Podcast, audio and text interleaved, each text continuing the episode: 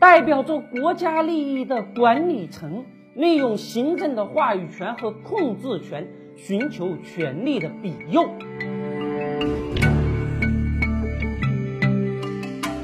一位小处长到北京开会期间，到天上人间去找小姐玩耍，正搂着美艳的小姐大喝拉菲的时候，警察破门而入。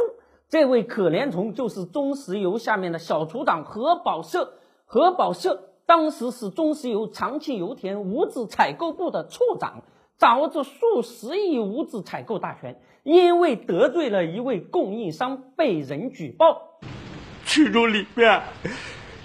有坏人啊！警察通报核保社找小姐后不久，核保社被调往长庆油田工程监督处。别小看这个处，它可管着三十多个项目、一千多支作业队的质量安全和环保问题。现在核保社落马了，拉菲炖萝卜的好日子没有了。为什么？就这样。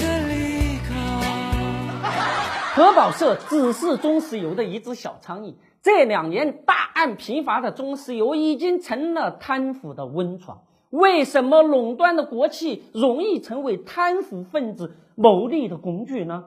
这一切怪象的背后，国有企业正处在计划和市场经济的二元结构中，代表着国家利益的管理层。利用行政的话语权和控制权，寻求权力的庇佑，为享受特殊的政策待遇而埋下寻租预期。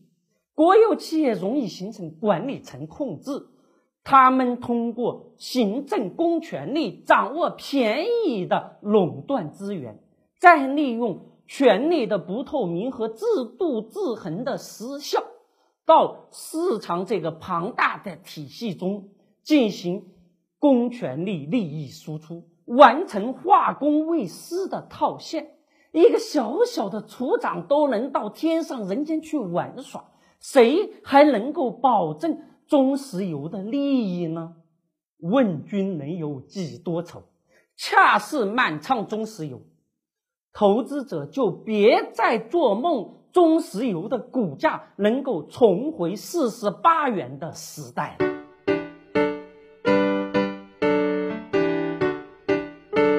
除了每周的视频之外，我们还有一个微信公众号平台“德林社”。如果还想了解有趣、好玩、听得懂的经济学，那就在微信里搜文字“德林社”或者拼音“德林社”，点击关注即可。记住，不是德云社，是德林社，别设错了哟。